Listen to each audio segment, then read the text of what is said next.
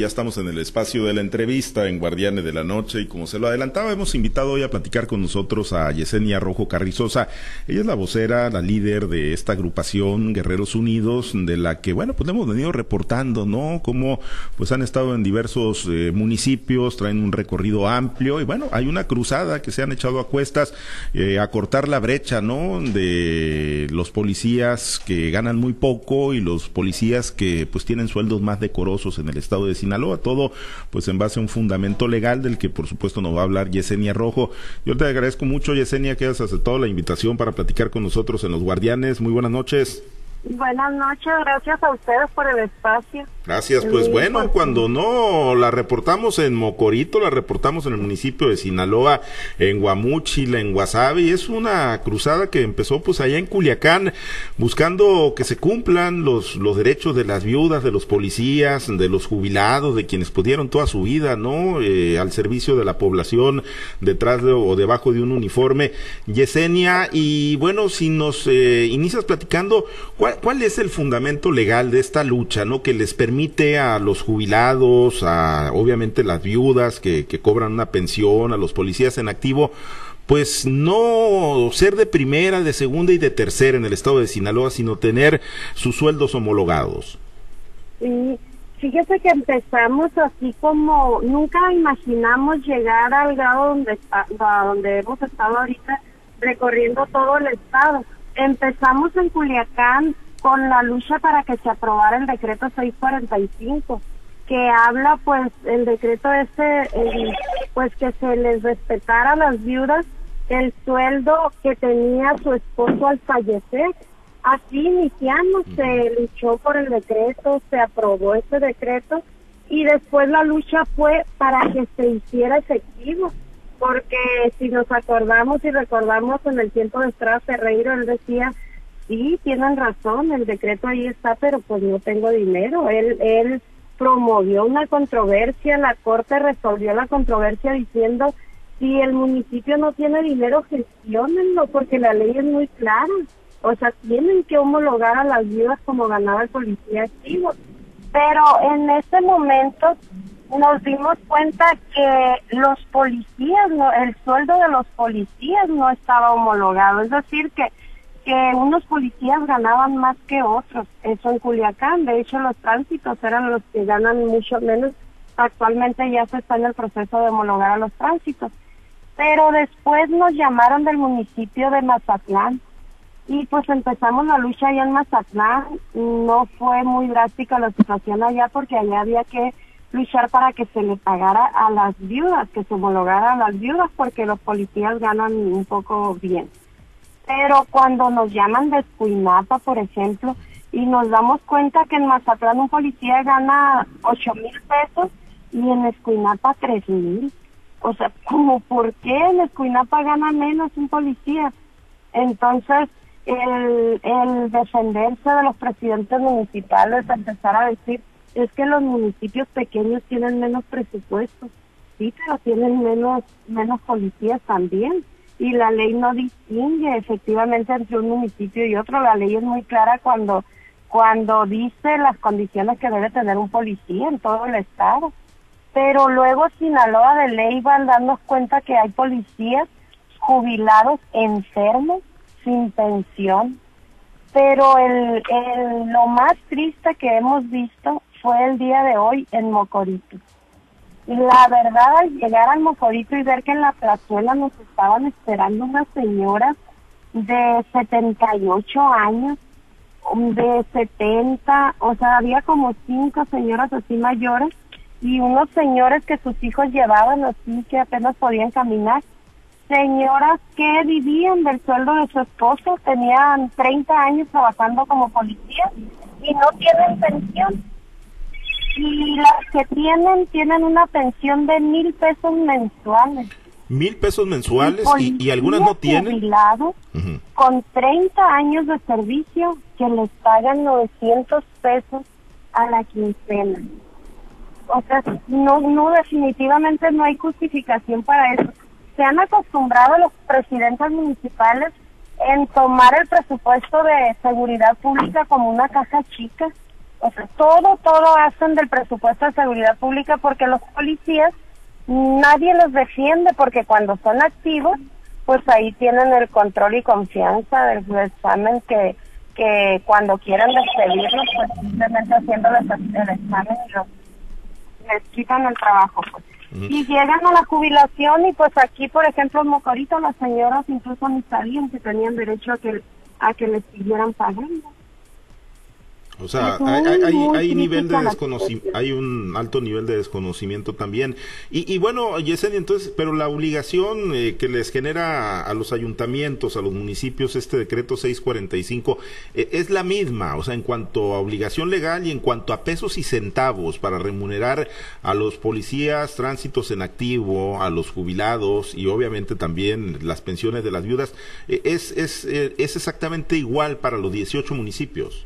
Exactamente igual. La ley no distingue, no distingue incluso entre tránsitos y policías. La ley es la misma, o sea, los policías tienen, se rigen por la misma ley, por el mismo patrón, incluso usan el mismo uniforme, tienen las mismas obligaciones, incluso los municipios pequeños corren más peligro que en los grandes, porque hay tan pocos policías que cuando tienen un problema, si piden apoyo, es muy difícil que llegue otra patrulla a, apoyarlos. Es el mismo, entonces, ¿por qué, como decía usted hace ratito, por qué policías de primera, policías de segunda, policías de tercera? Porque en el municipio de Mocorito, o sea, eh, eh, había que ponerle otro nombre a la condición en la que están, en la que están. Es vergonzoso, la verdad. Fuimos el día, el martes, al municipio de Salvador Alvarado, el presidente municipal se indignó tanto y defiende, defiende el hecho de que él no estaba enterado que un policía gana 500 pesos, un jubilado. O sea, él no estaba enterado que fueron administraciones anteriores. O sea, ¿cómo tienen el descaro todavía de, de justificar ese tipo de situaciones? Llegaron tres viudas ahí a Salvador Alvarado que no tienen pensión. Es la misma situación en todos los municipios. Se abusa del presupuesto de seguridad pública, claro que tienen presupuesto. En Sinaloa de Leiva tienen como a 100 personas en nómina que no trabajan.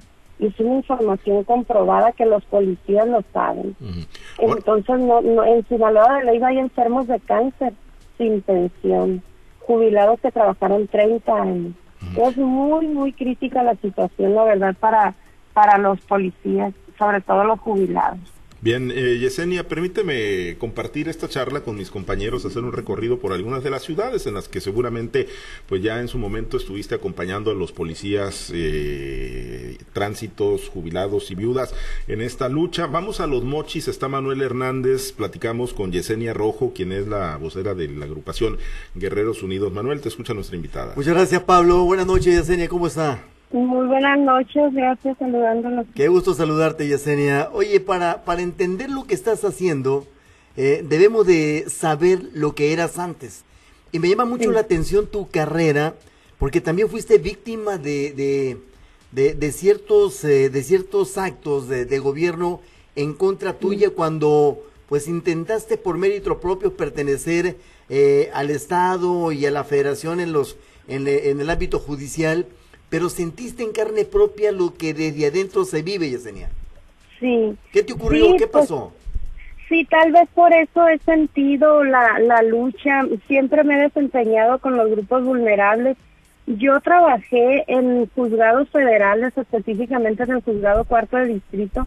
Cuando yo estaba embarazada de mi primer niño, literal, el juez me pidió que le diera mi plaza porque él la ocupaba y ya que tuviera al niño que él me la regresaba y dije obviamente no. Entonces me iniciaron un procedimiento al final me despidieron con los jueces federales no se puede.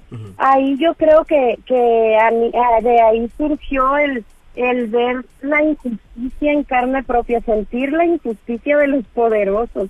Luego ingreso a trabajar a, a gobierno del estado trabajo en un área donde, pues, el Centro de Justicia para Mujeres, donde vemos muy de cerca la violencia contra las mujeres y pues obviamente el ser el ser parte del sistema pues es como muy penado el, el luchar o el el evidenciar las injusticias, pues, porque en algunos, muchas veces me han dicho mi jefa, es que no puedes pelear con el patrón. No estoy peleando con el patrón, estoy diciendo la realidad comprobada. yo mi trabajo me han intentado despedir, pues mm, a, tal vez no se han atrevido a armar un plan tan fuerte porque cuido mucho los detalles, yo no falto a mi trabajo, hago lo que tengo que hacer, pero sí he sido muy castigada por el sistema. La verdad, últimamente me ha ido un poquito bien porque en esta lucha de los policías, el gobernador ya nos abrió las puertas, ya dio apertura, ya dijo, vamos a revisar la situación y vamos a estar llamando a los presidentes municipales a un municipio por semana. Tal vez vio que los policías ya están organizados, me siento muy orgullosa de haber logrado que los policías municipales se unan a nivel estado.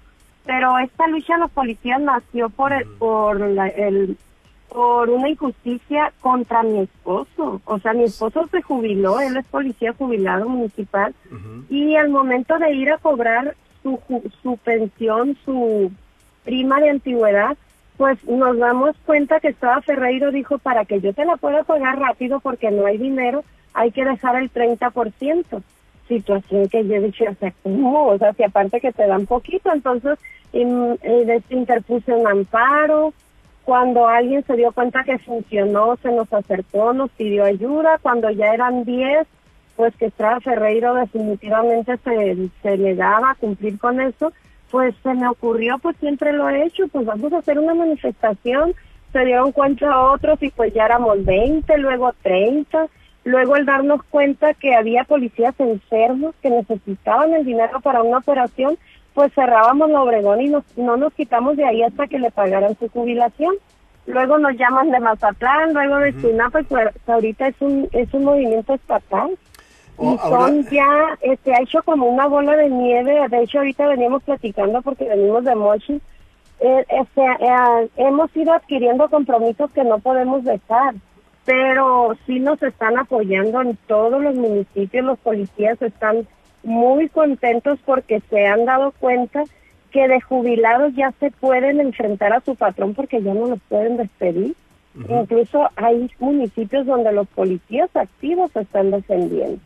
Bien, exactamente. Es muy, satisfactorio. Bien, Yesenia, eh, para efectos de que quienes te están escuchando que en el norte de Sinaloa, viudas o viudos, eh, de agentes de, la policía caídos en su deber eh, o no, que, que, que hayan estado en activo, ¿dónde te localizan? ¿A dónde te pueden llamar para efecto de si tienen problemas de este tipo y no saben que existe esta organización de Guerreros Unidos, que tú eres una abogada, te especializaste en lo laboral, tienen una defensa eh, jurídica contigo, ¿dónde te pueden contactar?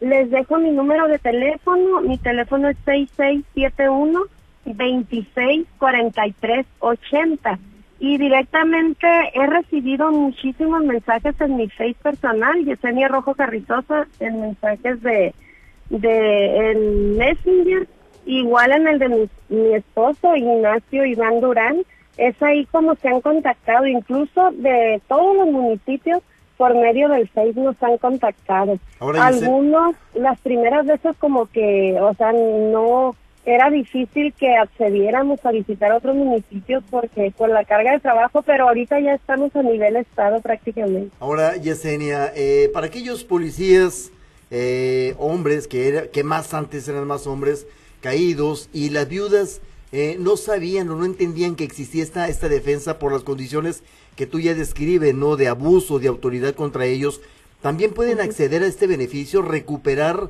parte de esa de esa de ese beneficio económico? Claro que sí, incluso incluso estamos viendo que en municipios grandes como Mochi, Mochi tiene un sueldo un poco pues no tan mal, pues les pagan como 7500 a la quincena, pero nos estamos viendo que al momento de jubilarse no les pagan prima de antigüedad. El único municipio que paga prima de antigüedad es Culiacán. Entonces estamos mediante lo jurídico reclamando el derecho que tienen ellos una prima de antigüedad y un seguro de retiro, que es una cantidad como de 200 mil pesos que no sabían ellos.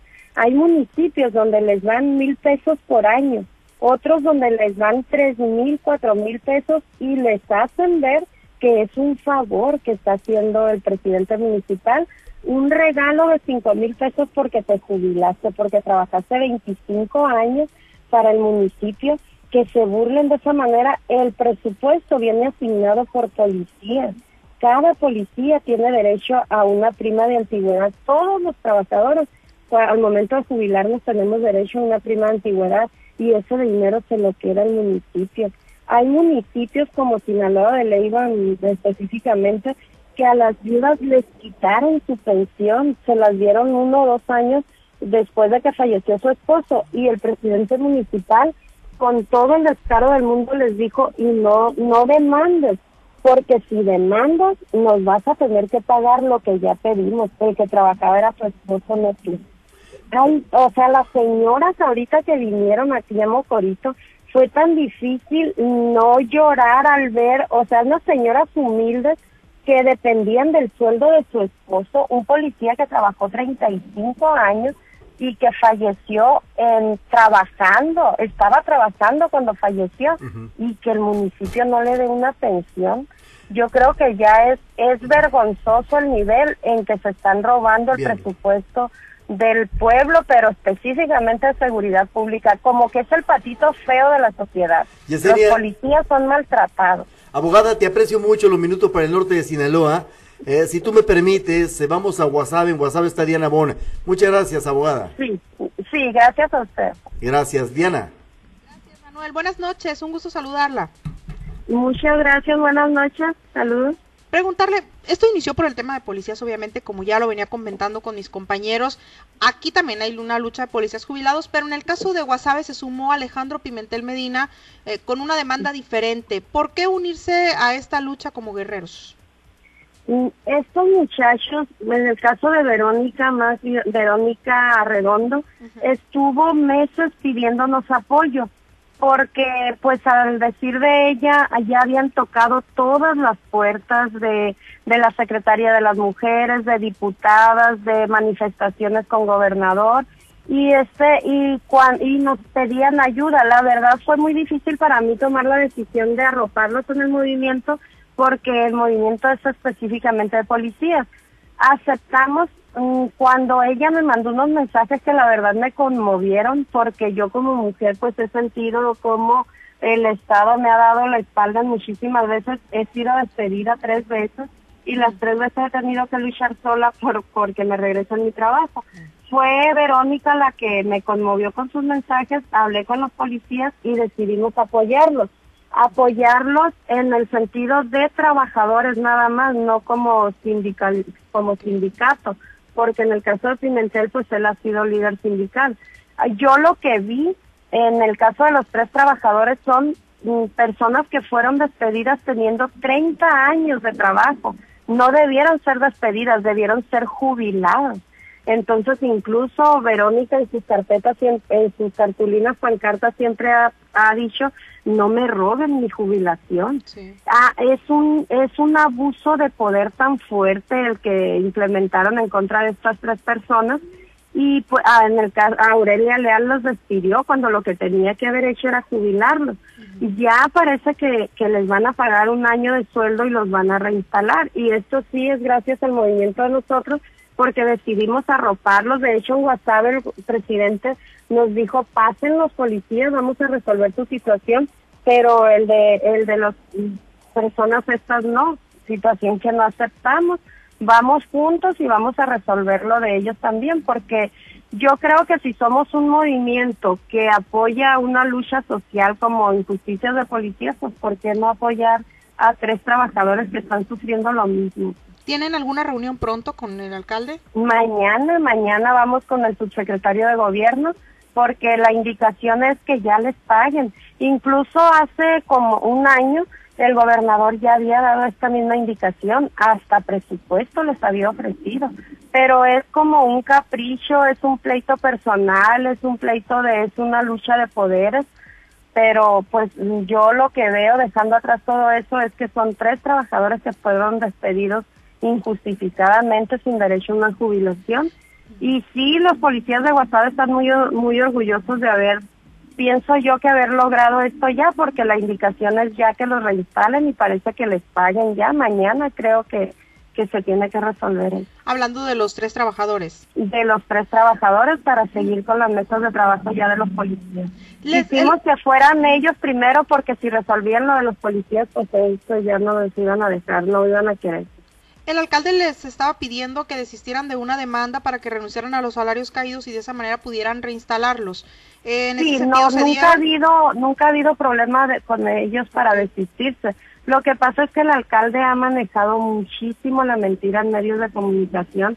Yo jamás había visto un alcalde tan mentiroso, la verdad, tan que de cínico. El alcalde de Guasave es cínico. Nos dice una cosa a nosotros y en los medios dice otra dice que Pimentel tiene un laudo perdido, no es cierto, el laudo de Pimentel está ganado, lo que pasa es que ellos interpusieron un amparo diciendo que había unas pruebas que faltaron por desahogarse y les dio la razón el juzgado, creo que le está ordenando que declaren otras personas, pero esas personas declaran por situaciones más penales que por difamación, o sea, situaciones que no tienen nada que ver con lo laboral, pues pues nada tienen que ver por lo laboral, son procesos completamente amañados, e, es es una injusticia tremenda, la verdad, y el alcalde lo sabe, incluso hubo dos personas que tenían laudo perdido y las reinstaló porque llegó a él a unos acuerdos con ellos, pues.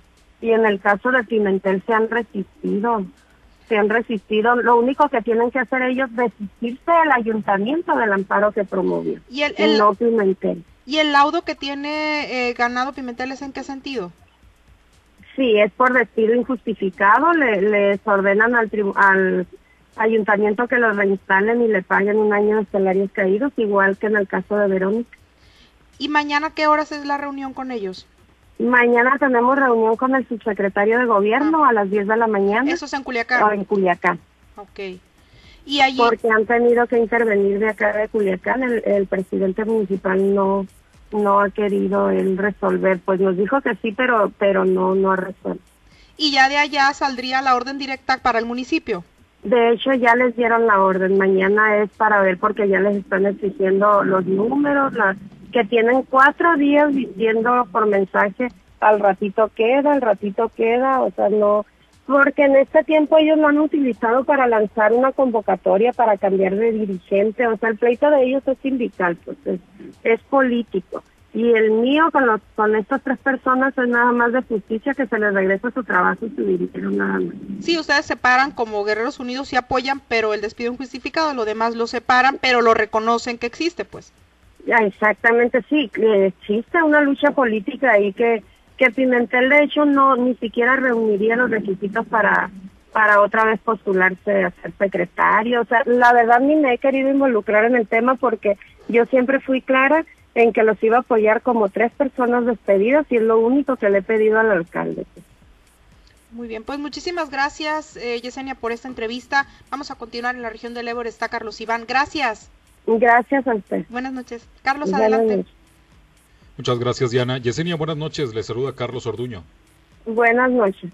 En el municipio de Mocorito decía que este se le debía de llamar de otra forma y me quedó la duda de qué otra forma se le podría llamar a cómo se está viviendo eh, esta historia de eh, los policías en el municipio este. Fíjese que mm, el secretario cuando nos estaba escuchando mm, agachaba la cabeza y yo pensé, será de nerviosismo o de vergüenza. Ojalá estuviera agachando la cabeza de vergüenza porque eh, no tiene palabras, yo no sabría cómo describir que vean a una persona de 75 años que dependía completamente de su esposo y que no le den la pensión. O sea, yo creo que en algunos municipios yo he dicho, te has robado el dinero de los policías, el presupuesto de los policías te lo robas, lo he dicho abiertamente a los presidentes pero en este caso le estás robando a una señora que no tiene otro sustento. Es ahí cuando digo yo, o sea, esto ya no tiene nombre, pues. Es como, mm, o sea, no es igual que le robes a una empresaria, que le robes a una señora que le estás quitando el sustento, la comida de su mesa. ¿Cómo puede haber presidentes municipales que la presidenta municipal no nos quiso atender hoy? ¿Cómo pueden justificar esa acción, pues? ¿Cómo justificar que le robas a una viejita su dinero? Pues? Entonces yo creo que ahí es cuando yo me refiero, esto no tiene nombre, la verdad. Este sueldo de 2.800 pesos, este, yo creo que apenas, ni en la maquila, digo con todo respeto para los que trabajan en la maquila, pero, pero podría pensar uno que por el riesgo, por todo lo que pasan, eh, los elementos deberían de ganar más que este quienes trabajan en el campo o quien incluso yo creo que en la albañilería, en los jornales al campo hasta podrían ganar más de 2.800, que es lo que se comentaba que ganan ahí en Mocorito los policías, Yesenia. Y, y fíjese que yo le pregunté ahí al tesorero, estaba el tesorero, la síndica procuradora y el secretario, y le pregunté cuánto gana un agente de policía aquí. Y dijo el tesorero, 2.500 pesos. Y mi respuesta fue, cuando me dijeron no lo creía de verdad no lo creía. Entonces, ¿a dónde mandas tú a un policía municipal? O sea, mm, es por esto que existe tanta delincuencia o, o la corrupción que se da. Yo creo que nadie vive en estos tiempos con 2.500 pesos, pero Mocorito se ve tan bonito el pueblo, o sea, que es pueblo hasta mágico, se ve un ambiente de pobreza, o al menos así lo percibí yo cuando vi a un grupo como de 50 personas, que de hecho al venirnos ellos querían juntar ahí para darnos para la gasolina, no, no, ni se preocupen. O sea, es una, eh, me quedó con una sensación así como de angustia, decir, o sea, ¿cómo es posible que abusen tanto de esta gente? Pues? y, y es normal, hemos normalizado este tipo de situaciones el gobernador cuando yo le platiqué que en Mocorito ganaban 2.500, él dio la indicación y dijo, no puede haber policías ganando esto. Estoy segura que él tampoco lo, lo creyó en ese momento. Es, es increíble, pues nosotros que hemos visitado todos los municipios, hemos visto cosas que digo es que en este, en este tiempo no pueden estar sucediendo. Y nos están robando hasta, hasta el sueldo, ya es muy triste la situación que se está viviendo. Hablabas tú también en, eh, en esta visita a Mocorito sobre los policías auxiliares que no están dentro de la norma ahí en el municipio de Mocorito. Eso me llamó muchísimo la atención y no sé cómo yo, cómo explicar eso, cómo el, el director de seguridad pública manejaba, es que no son policías, son policías auxiliares. La ley de seguridad pública no maneja policías auxiliares. En ningún municipio existen los policías auxiliares. Entonces están justificando el, o sea, es como decir, todavía no eres policía o eres menos que un policía. O sea, dicen que los auxiliares ganan, por eso ganan 2.500, pero no hay policías con un sueldo mayor. Entonces, creo que los auxiliares son los que no usan armas y los policías normales como que sí usan armas. Es una situación tan terrible porque un delincuente no va a diferenciar entre un policía auxiliar y un policía normal. O sea, corre más peligro entonces el auxiliar porque aparte no trae armas. Yo creo que, eh, como lo decía hace rato en un medio de comunicación, esto es una crisis de derechos humanos, esto es una desvergüenza de la presidenta municipal es, es terrible en lo que están exponiendo a los policías. Muy bien. Y bueno, esto este, se tarda, eh, eh, es tardado, sí, sí hay disposición por parte de las autoridades ahora que pues mencionas que el gobernador del estado pues ha estado involucrándose en el tema. Pues es que apenas la semana pasada aceptó platicar con nosotros. El miércoles, que es mañana, vamos a, el miércoles pasado mañana, vamos, bueno, el próximo miércoles va, va, a ser la primera mesa de trabajo, vamos a empezar con Guamuchi. Se supone que en esas mesas de trabajo es donde se van a resolver este tipo de situaciones urgentes. Yo voy a pedir que el próximo miércoles sea motorito. Entonces, pues vamos viendo apenas pues si, si es verdad el gobernador yo le creo cuando dijo hay que resolver esto, pero vamos viendo la disponibilidad que van a tener los presidentes municipales y a la gente que ponga el gobernador en estas metas de trabajo. ¿Y esto solo pasa en los municipios o también en las corporaciones estatales? Porque pues hay elementos que incluso este pues han eh, eh, demandado en algún momento al gobierno del estado porque no les ha aceptado las jubilaciones o porque en el tema de las eh, cuando se hicieron los despidos masivos por los exámenes de control y confianza pues ahí hubo ciertas este requerimientos o, ciertas demandas por parte de los policías. En el tema de, de las corporaciones estatales ahí cómo andan es, es la misma situación. La diferencia es que los policías estatales no se han atrevido.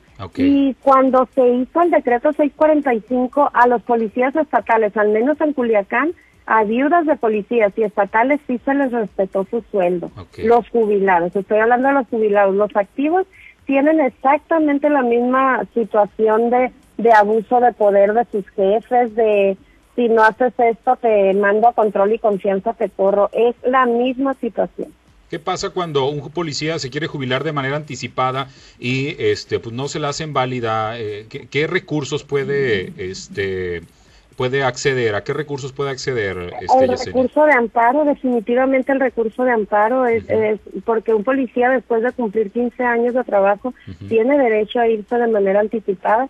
Es lo que pasó en el municipio de de la Cruz de Loca. La mayoría de los policías se fueron antes porque no aguantaron, no aguantaron la situación y el sueldo que tenían.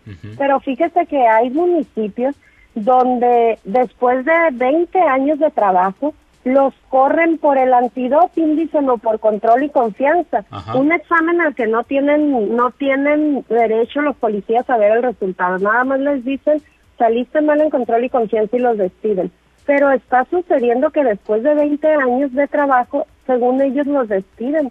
No es despido, deben jubilarlos, deben darle su pensión, porque el derecho a la pensión, su antigüedad, nadie se las debe quitar, ni un, ni un despido, ni un antidoping, ni siquiera el haber cometido un delito, se tiene que mezclar con lo laboral. Lo laboral ya es eh, es un derecho, el, el haber trabajado 20 años ya te da derecho a que tú tengas una pensión, independientemente de todo lo demás.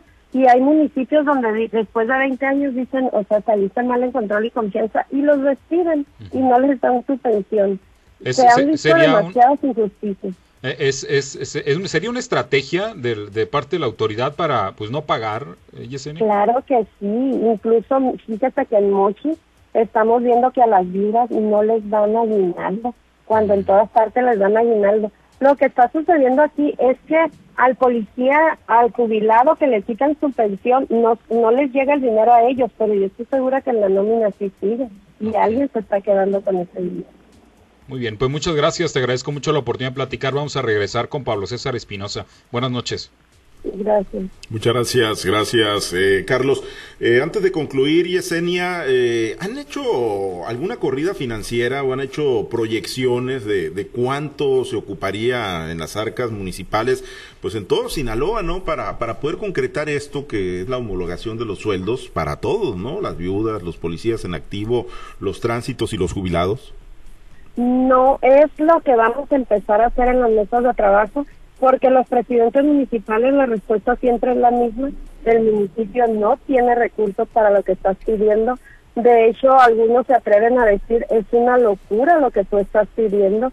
Pues cuando el policía gana tres mil pesos y le estamos pidiendo que lo normal es que gane siete mil, siete mil como inicio, porque en realidad lo que debe ganar una gente son nueve mil quinientos libre de impuestos. Entonces ellos dicen, están locos y ellos están acostumbrados a aumentar 100 pesos al año. Es más, en Sinaloa de Leiva les aumentan 200 y les quitan 250 de impuestos. En Sinaloa de Leiva les quitaban hasta lo, lo que tira la Cruz Roja a fuerza de su talón de cheque y se lo quitaban como dos veces al año. Es un robo descarado. Entonces, si están acostumbrados a jamás aumentarle el sueldo al policía, pues lógicamente se va estancando, mucho menos al jubilado. Entonces esto es una eh, hizo crisis, pues hizo crisis. Ya ya están los jubilados sin sueldo, ya están las viudas sin pensión y los policías activos con un sueldo que no se puede sostener. Entonces alguien eh, definitivamente el gobierno estatal tiene que entrar a ver esta situación porque ya es una situación que rebasó pues los límites y alguien tiene que buscar presupuesto de donde sea, presupuesto que ya se robaron pues. que anteriormente se robaron. Bien, oye Yesenia, y para concluir, eh, pues además de, de, de, la cerrazón, además del cinismo, además de las mentiras, de las excusas, de las justificaciones a las que se enfrentan con los alcaldes, con las alcaldesas, ¿no? En los municipios que recorren, se enfrentan a otras fuerzas. Yesenia, hay quienes los han tratado de, de obligar por otras vías a que se replieguen en esta lucha. Eh, yo eh, siento que el único municipio donde yo he sentido miedo porque porque tengo que decir que me siento tranquila, siento que me respaldan los los mismos policías, la gente, no he sentido miedo en ningún municipio. En el único que alguna vez sentí que me regresé de ahí con temor fue en la Cruz de Lota, que de hecho la presidenta municipal bajó en una manifestación que estábamos y me dijo y me señaló con el dedo y me dijo, ¿y tú cómo te llamas? Pero, pero casi chocaba su dedo con mi cara. Y le, y le dije mi nombre y le dije, sus palabras son amenazantes. Y se sonrió cínicamente y se fue. Eh, en la Cruz de Lota se percibe otro poder, pues que a lo mejor otros municipios también lo tienen, pero se han mantenido al margen. Pero en la Cruz de Lota la presidenta municipal sí presume presume que ella tiene poder y, y pues ahí nos hemos mantenido un poco retirados porque obviamente tampoco me voy a arriesgar. Muy bien. Pues seguimos pendientes de, de, la lucha, Yesenia, y en los recorridos, pues que seguramente seguirás haciendo en los municipios. Y mañana, ¿no? A ver si pues empiezan a perfilar eh, acciones de, de, solución ahí ya con la intervención más directa del gobernador Rubén Rocha Moya y que pues no nada más baje la instrucción a los municipios, también que pueda bajar recursos para, para que se vaya concretando esta lucha. Gracias, Yesenia. Sí, gracias a ustedes. ¿eh? Gracias, Yesenia Rojo Carrizosa. Gracias a Yesenia Rojo Carrizosa de la agrupación Guerreros Unidos, hoy en la entrevista en Guardianes de la Noche.